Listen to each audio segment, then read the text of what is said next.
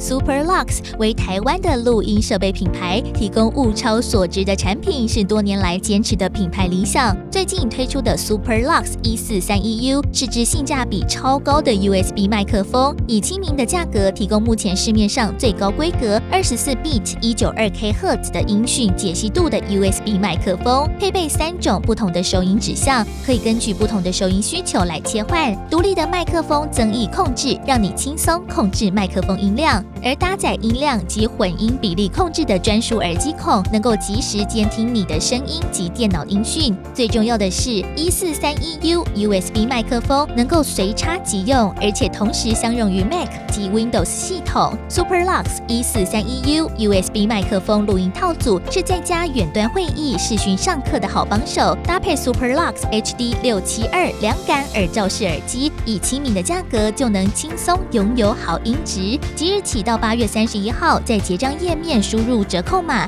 T A I W A N A C C E S S 即可享折扣优惠。新会员还送购物金，可立刻折抵哦。小暖。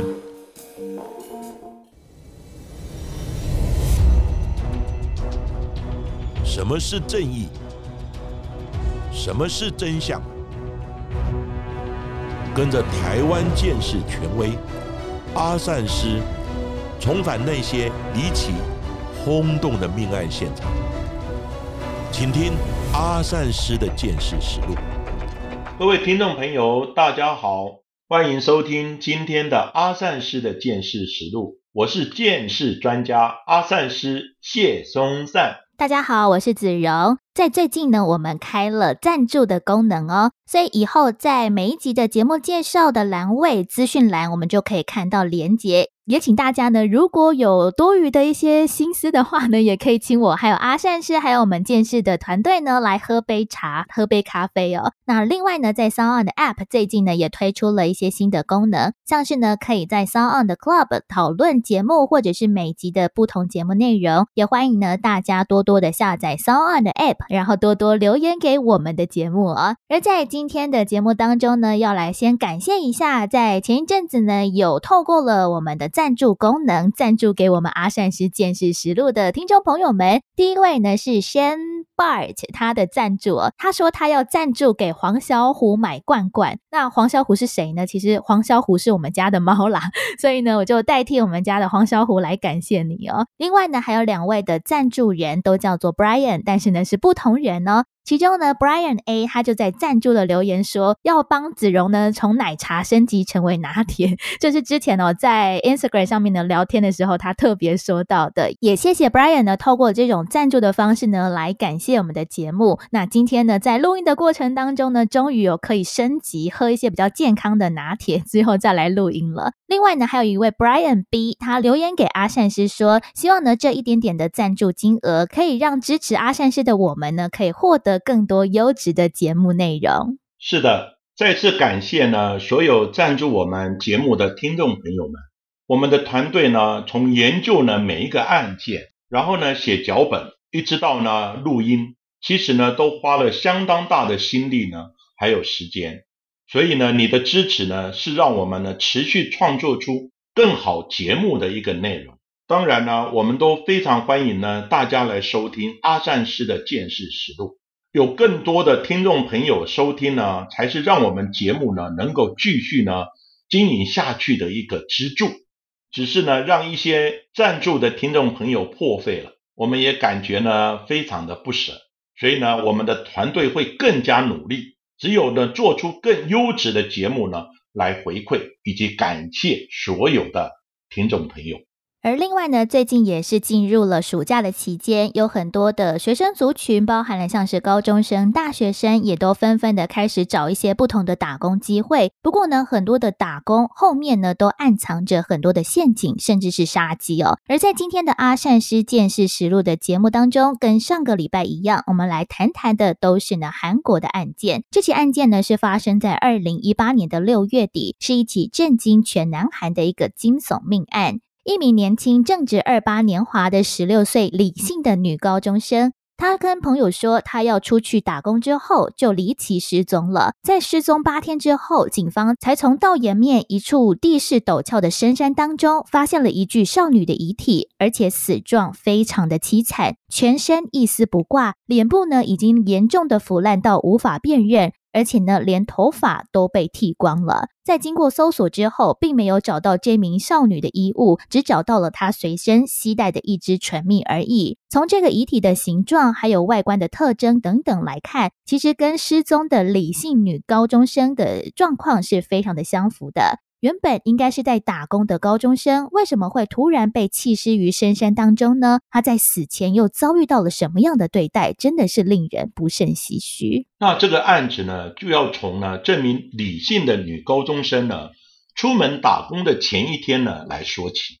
这前一天呢，就是二零一八年呢六月十五号的时候，李姓的女高中生呢用 Facebook，就是脸书呢来私讯她的朋友说。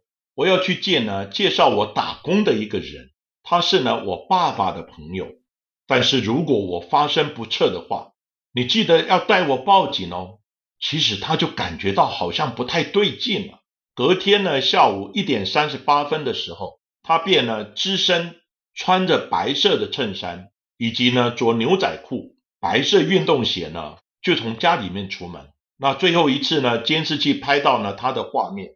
是在呢，他前往了约定场所的某一家工厂的途中，而这一名呢李姓女高中生的朋友，在当天呢下午三点钟左右呢，又传简讯呢给高中生，询问他呢是否平安，结果呢迟迟都没有得到回复。那这一名女高中生的手机呢，在下午四点二十四分的时候，他就关机了，而且一直到晚上呢，李姓的女高中生都没有回家。大约到了十一点半的时候，这名呢女高中生的母亲呢就直接来到呢这个所谓呢爸爸的朋友呢的家里面呢来按电铃。那妈妈说要找女儿，那对方呢不仅没有开门，而且呢还趁机呢从后门就逃跑了。那惊慌失措的模样呢都被呢录影监视器呢给拍了下来。李姓的高中生的妈妈哦，在十七号的凌晨向警方报警，警方也开始寻找这一名男子的下落。就在早上六点二十分，他被发现在自己经营的餐厅附近的某一个工地上吊身亡了。在现场并没有留下任何的遗书，也没有他杀的痕迹。这个案情呢急转直下，唯一的关心人就莫名的身亡了。那警方想要找到李姓高中生的线索，突然之间也全没有了，只得出动了。五百多名的员警展开地毯式的搜索，希望呢可以尽快的找到这名失踪的李姓女高中生。不过，这名男子究竟是谁呢？他为什么要自杀啊？这名介绍李高中生打工机会的男子，他姓金。这名金姓的男子大概五十一岁左右，他和李家其实呢关系匪浅。他和李姓高中生的爸爸其实从年轻的时候就认识了，在多年之间都一直维持着非常好的友谊关系。那金姓男子和李姓高中生的相处也像是叔叔和侄女一般呢。其实两家人平常的时候呢，常常都会聚餐吃饭，那偶尔也会给李姓的女高中生一些零用钱来花用。警方开始锁定金姓男子，那认为他就是最大的嫌疑犯。而自杀的动机也是畏罪自杀，并且针对他在生前的所有行踪开始展开调查。发现呢，这名男子其实在高中生失踪之前就曾经在学校附近相约，并且跟李姓的高中生说：“诶，他有一个打工的机会，想要介绍给他。不过呢，也特别说绝对不可以告诉任何人这件事。”然而呢，非常令人不解的是，那金姓男子到底是介绍什么样的工作呢？为什么又会让李姓的高中生如预知般的发出？如果他遭遇到了不测，请帮忙报警这样子一个简讯内容呢？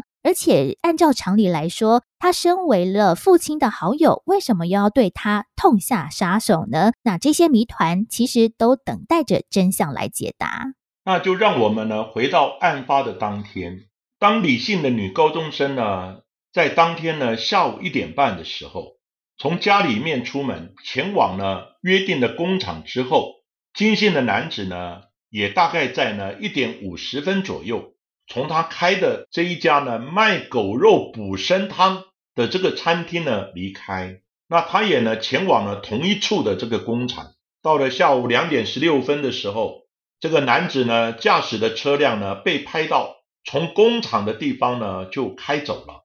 因为窗户的颜色太深了，所以呢不清楚里面到底是不是载有乘客，或者是说呢有李姓的这个女高中生在里面。那他开了大概二十公里的距离呢，在一处呢偏僻的山中呢，这一位男子呢他停留了两个多小时左右，大约呢到了下午五点多，金姓男子呢回到呢自家呢也洗了车。并且呢，可能在那个时候，他就烧毁了李姓女高中生的衣裤呢等一些东西。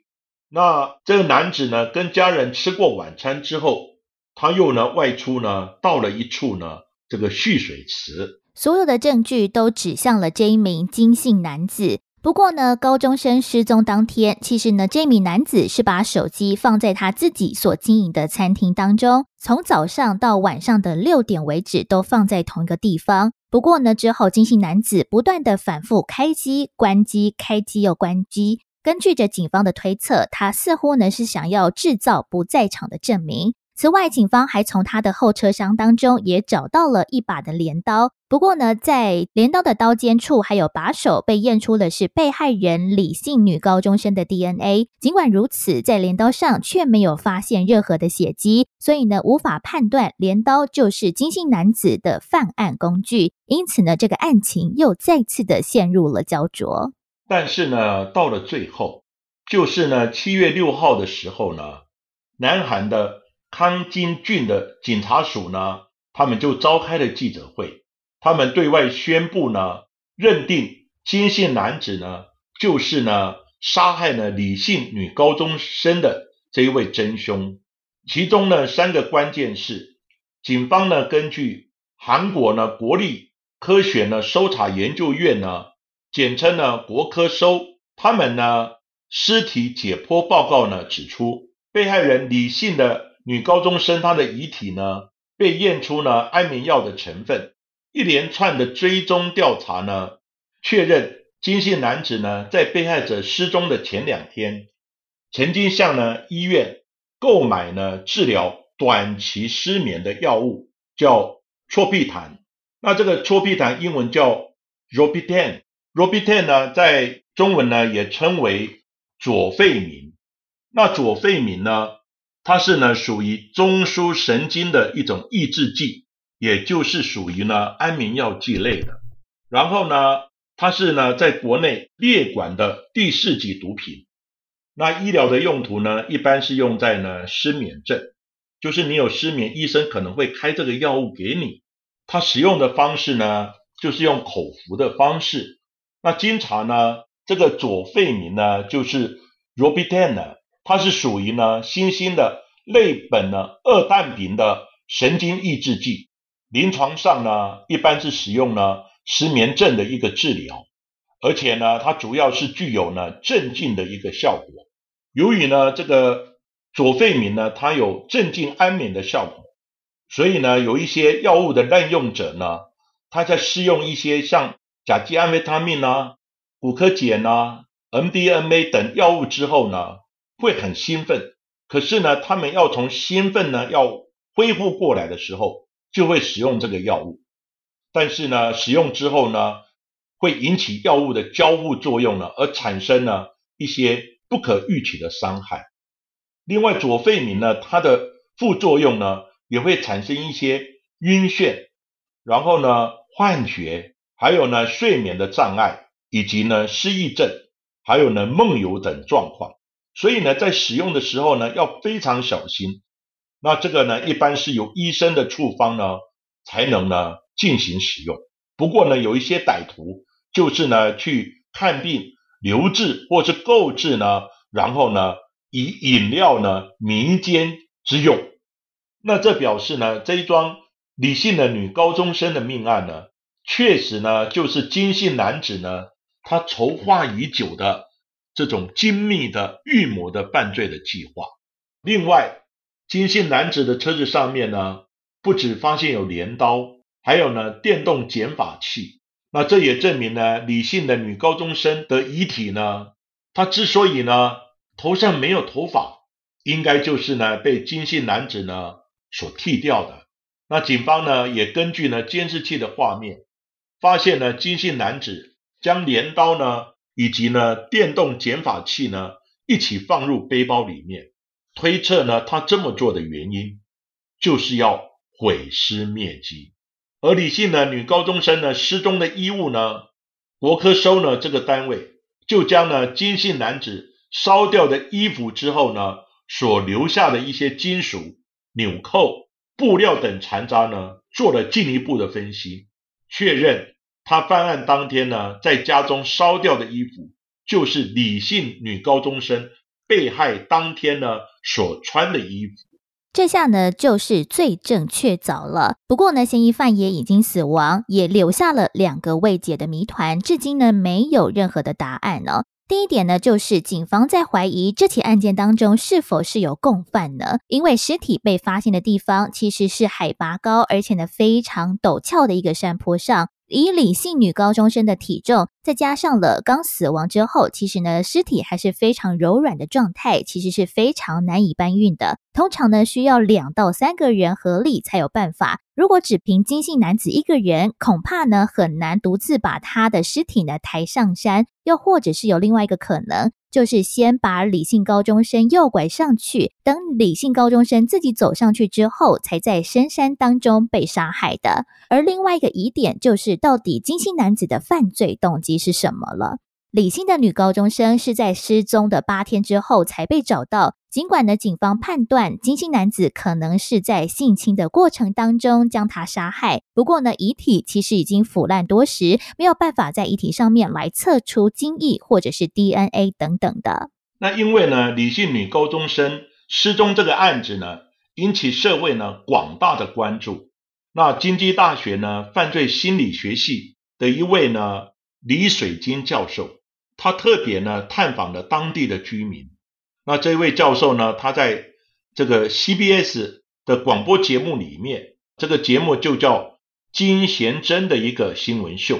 他在里面呢有引用当地居民的的话呢，来说到金姓男子呢，他生前呢就性生活呢相当的淫乱，他至少呢跟市民呢女性呢同时维持呢事实性的这种婚姻关系。但是呢，其中只有一位女性呢，跟金姓男子呢，他们有向呢户政机关呢来登记结婚。那金姓男子呢，也常对呢餐厅的女员工呢上下其手。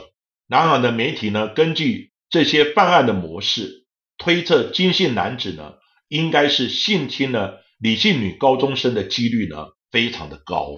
另外呢，也从这起案件也让网友联想到，其实，在两千年左右，在康金郡的地方也有两起女学生的失踪案件，是不是也是金姓男子同一个人所为呢？因为从金姓男子的作案手法来看，他其实呢是非常的谨慎的，并不像是初犯第一次犯案而已。而且，另外两千年左右的那两名女性的失踪学生的失踪月份也都是在六月，也就是暑假的打工的旺季。虽然呢，曾经在当时有抓住一名嫌疑犯，不过呢，在最后因为没有足够的证据而无罪释放了。然而，随着这一名静姓男子的畏罪自杀，恐怕呢，这两桩的少女失踪案也成为了未解决的案件了。是的，这个金姓男子这个案子呢？其实我也认为呢，应该就是典型的性侵呢不成，最后呢可能就把李姓女高中生呢杀害弃尸的一个案子。但是呢，因为尸体呢是在海拔高而且陡峭的山坡上，所以呢我也认为非常有可能是有共犯。但是因为金姓男子已经自杀身亡，所以呢这些很多种种包含动机啊、共犯啊，可能就。没有办法再来查证了。国内呢，其实有一件呢，去面试，而最后呢，就在过程之中呢，这个面试官呢要性侵女学生呢，最后呢不小心把女学生呢推下坠楼致死的一个案子。那暑假也到了，很多学生呢也都在这个时候呢找寻打工的机会。那相对的，因打工呢而产生的纠纷或是意外，甚至于呢被害的这种案件呢，也时有所闻。因此呢，阿三师在此呢也提醒：暑假到了，打工前呢，应该呢多对呢打工的地点、公司等的状况多所了解，甚至于呢可以询问同学或是亲人或是朋友呢对于这家公司的了解。那另外呢，面试的时候也要呢多加注意，如果是一对一的时候，更要提高警觉。必要的时候呢，也可以请家人、同学呢一起同行。那一般来讲呢，比较知名的大公司呢，比较没有什么问题。要注意的就是一些小公司或家庭式的工厂，或是一些小广告，这个时候呢就要特别的注意了。天下没有白吃的午餐，工作轻松、工时短、待遇高这样的诱因，其实呢。都隐藏着许多的陷阱，甚至于可能挂羊头卖狗肉。这个时候，同学就更应该要多加注意。另外呢，打工所发生的意外呢，也时有所闻。所以呢，阿善师也提醒，打工的相对的一些工厂的安全，还有呢，穿着的一些呢防护装备呢，都应该齐全。最后呢，就是对于打工的薪资的一些纠纷呢。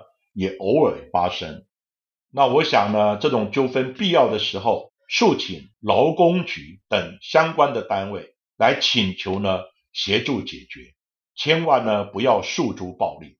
在此，阿三师呢也预祝大家呢暑假打工愉快。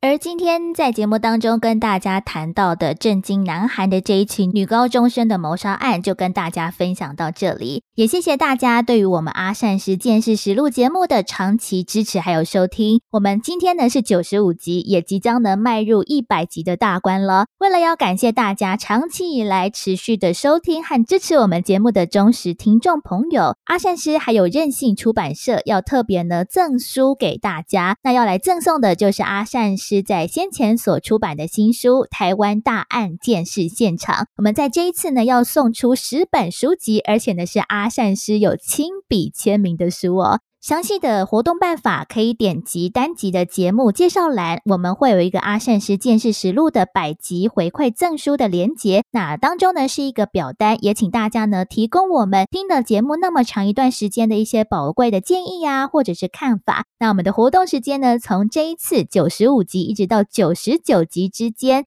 所以呢，大家可以从即日起哦，到八月十五号晚上的十一点五十九分为止。那只要填写，就有机会抽中阿善师亲笔签名的台湾大案见事现场。我们之后也会在我们节目第一百集的节目当中来公布这十位的得奖者姓名。也欢迎大家呢多多的留言来参加我们的抽奖活动哦。今天的节目呢，我们就讲到这个地方，也谢谢各位呢收听阿善师的见识实录。如果呢，大家喜欢我们节目的话，欢迎在 Sound On、Spotify、Apple Podcast 还有 KKBox 上面订阅我们的节目哦，并且踊跃留言给我们，给我们五颗星的评价哦。下一集也请大家继续的听下去。